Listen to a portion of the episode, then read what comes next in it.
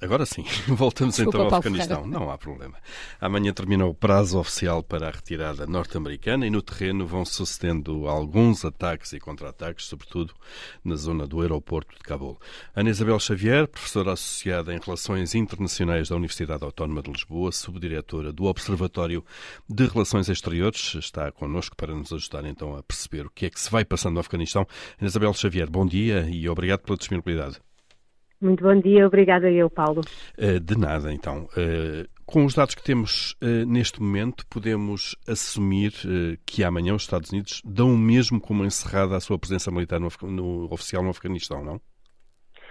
Sim, absolutamente. Ou seja, essa data um, está absolutamente trancada um, e a verdade é que mostra que a retirada era absolutamente inevitável um, e desde maio que essa retirada estava a ser progressiva, veio a ser acelerada também, não só pelo aproximar da data 31 de agosto, mas também pela tomada de Cabul a 15 de agosto e depois pelos últimos atentados uh, do Estado Islâmico e de escapa, mas a verdade é que se a retirada era inevitável, aquilo que nós verificamos nos últimos dias é que o processo de retirada, de planeamento, de operacionalização um, seria evitável um, pelo modo como efetivamente está, está a decorrer, num absoluto caos e numa, numa pressa muito acelerada, um, em que todos os minutos contam hum. e onde também se percebe claramente que uh, está a ser muito difícil conciliar as condições de segurança necessárias para a evacuação e retirada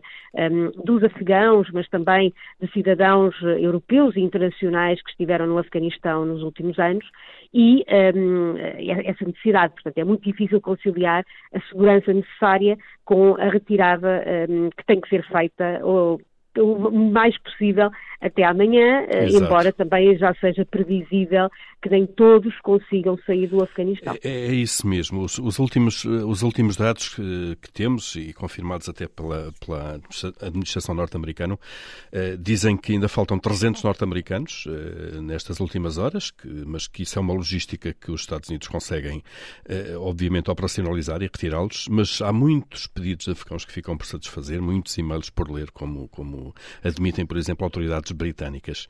Eh, que imagem é que fica, eh, feito o balanço uh, possível neste momento, que imagem é que fica da forma, de facto, como está a ser executada esta, esta saída de tropas internacionais?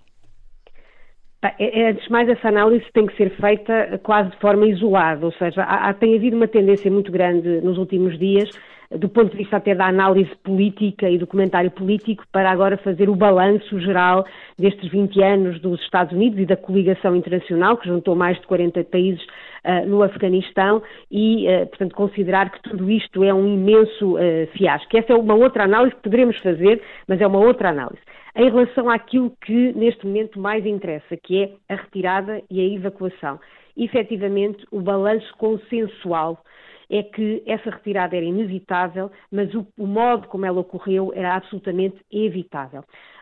De, desde o ano passado, quando foi firmado o acordo entre um, as tropas ocidentais e as autoridades ocidentais e o governo afegão em exercício, que ficou bastante claro que os Estados Unidos iriam começar a retrair as suas tropas a partir de maio de 2021 e também iriam começar a evacuar os uh, cidadãos afegãos que tinham um, ehm, cooperado com as forças internacionais, nomeadamente tradutores um, ehm, ou outros uh, elementos claro. forças de segurança, que tinham cooperado com os Estados Unidos e também as suas famílias. Para além disso, iriam evacuar e retirar todo o staff internacional que não era necessário manter-se no terreno e, portanto, isso significaria desde logo que, que iria existir um retraimento dos militares em geral. Hum. Portanto, quem é que ficaria no terreno, existindo condições de segurança para tal, pessoal humanitário, que embora estando a ser financiado por agências internacionais, se mantinha no terreno em cooperação com doadores e em cooperação com outras organizações locais, exatamente para fazer aquilo que mais importa no, nos próximos tempos, que é a assistência ao desenvolvimento. E, portanto, hum, nós temos que enquadrar este, esta retirada e este retraimento como parte de uma um, política externa assumida dos Estados Unidos desde 2014, pelo menos, portanto, já desde Obama, em que há efetivamente uma viragem estratégica para a Ásia-Pacífico uh, e em que a prioridade estratégica dos Estados Unidos não é ter boots on the ground, portanto, ter militares no terreno, mas uh, ter um outro tipo de intervenção, nomeadamente através de operações cirúrgicas uhum. que não exijam uma base permanente no terreno que é isso que também estamos a ver de momento. Exato. Portanto, agora, claramente que o que nós estamos a ver um, a partir do dia 15 de agosto, com a tomada de Cabul, é eventualmente alguma hum, subestimação daquilo que, por um lado, eh, foi a, a, ofensiva territorial dos talibãs e essa capacidade de chegar rapidamente a Cabul. Por outro, uma certa subestimação do que é que seria hum, a, capacidade de outros grupos islâmicos que também estão a operar uh, no Afeganistão de uh, tentarem ao máximo criar o caos e Exato. a destabilização para evitar que essas retiradas sejam feitas de forma segura, desimpedida, exatamente também manchando um, estes dias, estes últimos dias de retirada, da pior forma. Deixe-nos deixe, deixe pegar nisso, eh, Ana Isabel Xavier, porque no terreno é de facto isso que está a acontecer. Eh, esta madrugada, pelo menos, eh, foram notados cinco mísseis disparados a partir de perto do aeroporto, que foram interceptados, aeroporto de Cabul, obviamente, que foram interceptados pela, pela, pelo sistema de defesa norte-americana. Na semana passada assistimos aos atentados que provocaram mais de 100 mortes, 100, mortes, 100 pessoas isto é o que se pode esperar a partir daqui, eh, esta eh, absoluta instabilidade, eh, ataques cirúrgicos atribuídos ou reivindicados pelo, pelo ISIS-K, vai, vai ser esta a vida agora no Afeganistão ali, a partir de agora? Na verdade, não é a vida a partir de agora, é a vida a acontecer como sempre aconteceu, infelizmente. Um, mas, temos... mas, durante a intervenção, eh, estes ataques não, não aconteciam desta forma?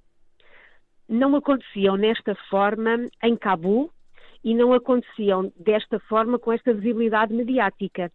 Mas a verdade é que, um, ao longo destes anos, também fora de Cabul, e portanto fora daquilo que era o aparelho do Estado, das entidades governamentais apoiadas pelo Ocidente, os atentados e a, e a, e a, ofensiva talibã era, em muitos casos, extraordinariamente violenta. É verdade que ainda não estávamos a falar propriamente de ataques uh, como o do ISIS-K ou uh, uma progressão do Estado Islâmico, não estávamos a falar disso. Estávamos a falar, sobretudo, de, de uma certa resistência talibã, exatamente para poder depois caminhar até Cabul. Mas, infelizmente, a realidade comum do Afeganistão fora de Cabul é uma realidade de extraordinária violência. E aquilo que foram os 20 anos de intervenção ocidental eh, no Afeganistão acabam por ter uma visibilidade mediática, sobretudo no que diz respeito a Cabul, porque foi em Cabul que se tentou construir um, um aparelho de Estado, foi em Cabul que se treinaram uh, forças um, militares e polícias, e portanto a realidade fora do, de Cabul é muito diferente, também no que diz respeito aos direitos das mulheres e das raparigas e os direitos humanos em, em geral. Agora, efetivamente, uh, o que nós podemos esperar é, por um lado, até amanhã, uma tentativa de aceleração dos, dos, voos possíveis e da evacuação das pessoas possíveis. Depois é provável que exista uh, alguma, alguma acalmia nesse sentido e hoje há uma reunião importante de concertação internacional, liderada pelos Estados Unidos, mas com vários parceiros, eh, nomeadamente a União Europeia, mas também parceiros regionais, que são importantes também como países de trânsito para que esses voos possam vir a ser possíveis. Mas é uma reunião de concertação para o pós 31 de agosto. E, portanto, o que, o que está a tentar ser negociado é, por um lado, a tentativa de evacuar os cidadãos por outros meios, por outras vias, para lá de 1 eh, de setembro com eh, condições de segurança, mas por outro, consertar também aquilo que é a estratégia que deve acontecer ehm, de relacionamento com o governo talibã, que para todos os efeitos é neste momento a autoridade eh, governamental ou a autoridade que tem essa aspiração uhum. em exercício. Por outro lado, vamos continuar a observar claramente este tipo de uh, guerra civil iminente, ou seja, por um lado, uh, o Estado Islâmico escapa a retaliar e a tentar sabotar ao máximo as operações de evacuação. Como vemos, estão muito focadas na região do aeroporto, que está controlada ainda pelos americanos. Por outro, uh, americanos e ocidentais, mas sobretudo americanos, com ataques cirúrgicos de preferência no sentido de aniquilar top-level officials do ISIS-K, mas por outro lado há outras guerras que se vão, entretanto, acelerar também. A guerra dentro dos talibãs, uhum. porque dentro dos talibãs temos visões diferentes do que deve ser a governação uh, do Afeganistão, guerras entre os talibãs e outros grupos islâmicos, não só com o ISIS-K, mas também a própria Al-Qaeda ou a própria Aliança do Norte, que também está uh, com implementação no terreno mais a norte do Afeganistão, e depois, uh, neste xadrez, tentar perceber como é que as potências regionais vão encontrar no Afeganistão uma disputa também do seu poder regional e como é que, a nível internacional, os Estados Unidos e o Ocidente em geral se vão posicionar num jogo muito delicado, que é, por um lado, os talibãs são eh, uma força eh, e uma autoridade instituída com a qual é necessário dialogar para poder existir evacuação e retirada e para haver assistência ao desenvolvimento a médio prazo. Por outro, os talibãs não são um, enfim, não são um grupo de confiança com o qual os Estados Unidos vão cooperar uh, de forma cega. E, aliás, os talibãs têm-se queixado que os Estados Unidos não os têm avisado destes ataques cirúrgicos, mas, na verdade, não teriam que o fazer. O que está efetivamente aqui em causa é que os talibãs, de alguma forma, têm aqui uma, uma expectativa de reconhecimento internacional e têm a expectativa que estes ataques cirúrgicos do ISIS-K lhes permita ter uma voz privilegiada junto do Ocidente, no sentido de serem reconhecidos como parte da solução para o próprio ataque ao ISIS-K. E o facto de estarem a ser, eh, de alguma forma, desviados dessa solução é que neste momento não os está a agradar. E, e curiosamente, em termos militares, talvez uma solução mais moderada, não? Eh, uma, uma solução mais, mais moderada. Bem, moderada neste... em relação aos ataques do, do ISIS-K, por exemplo. Sim, ou seja... É mais é confiável, de alguma maneira, nesta fase. É, é, há sempre um caráter de grande imprevisibilidade, não é? Mas neste caso em particular, efetivamente, eh, com o ataque que ocorreu na, na passada quinta-feira, os talibãs acabam por surgir eh, como uma força diferenciadora, ou seja, é, continuam a ser, obviamente, um grupo eh, terrorista, um grupo extraordinariamente fundamentalista na, na do Islão, isso, isso não, não desapareceu de todo, mas o seu modus operandi, como foi sendo também ao longo das últimas semanas conhecido como não sofrendo resistências por parte dos governadores locais e até por parte do próprio governo instituído em Cabul, porque também não queriam que a população civil eh, sofresse, mas como de alguma forma mostraram essa, essa capacidade diferenciadora. E neste momento querem, pelo menos do ponto de vista de narrativa, querem um Afeganistão estável e seguro, acabam por querer ser reconhecidos exatamente como diferenciadores em relação à imprevisibilidade, à violência e ao fundamentalismo extremo que o ISIS-K, uhum. no fundo, neste momento está a protagonizar. Ou seja, Ana Isabel Xavier, e, e, para terminar, estamos a chegar ao fim do nosso tempo. Uh, nesse xadrez que acaba de descrever, uh, podemos, eh, de alguma forma, eh, temer que o Afeganistão caia numa guerra civil entre os vários grupos, eh, o poder talibã por um lado, que é o mais, se quiser, formal que há neste momento no Afeganistão, mas por outro lado grupos mais radicais que, obviamente, também querem controlar pelo menos algumas regiões do país. Lamentavelmente, esse é um cenário que está cada vez mais em cima da mesa. Uh, obviamente que ninguém quer deixar o Afeganistão uh, com um vazio de poder, até porque os vazios de poder uh, rapidamente se preenchem, como, como, percebemos, mas é muito claro porque de alguma forma os talibãs tinham a expectativa de preencher esse vazio de poder que de alguma forma as forças afegãs e o governo afegão foi obrigado a retirar com a ofensiva e a tomada de Cabul.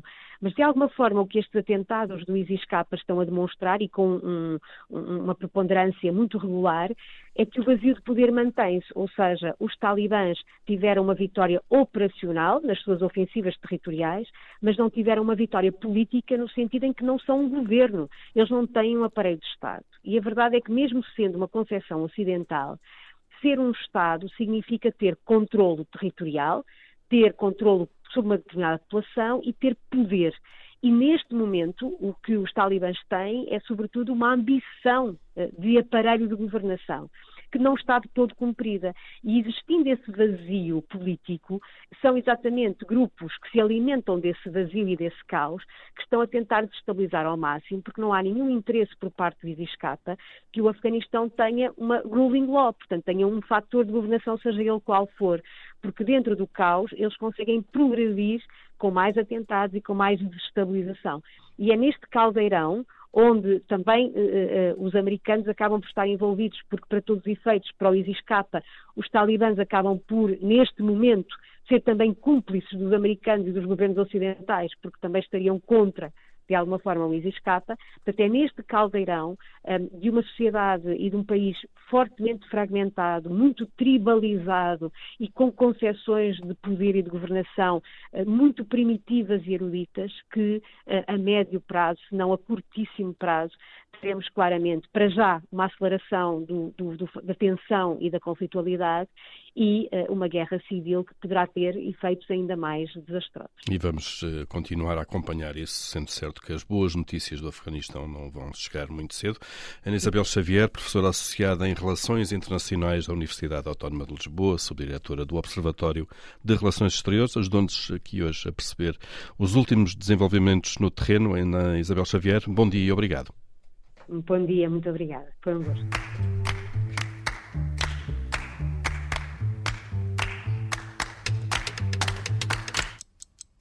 Obrigada por ter ouvido este podcast. Se gostou, pode subscrevê-lo, pode partilhá-lo e também pode ouvir a Rádio Observador online em 98.7 em Lisboa e em 98.4 no Porto.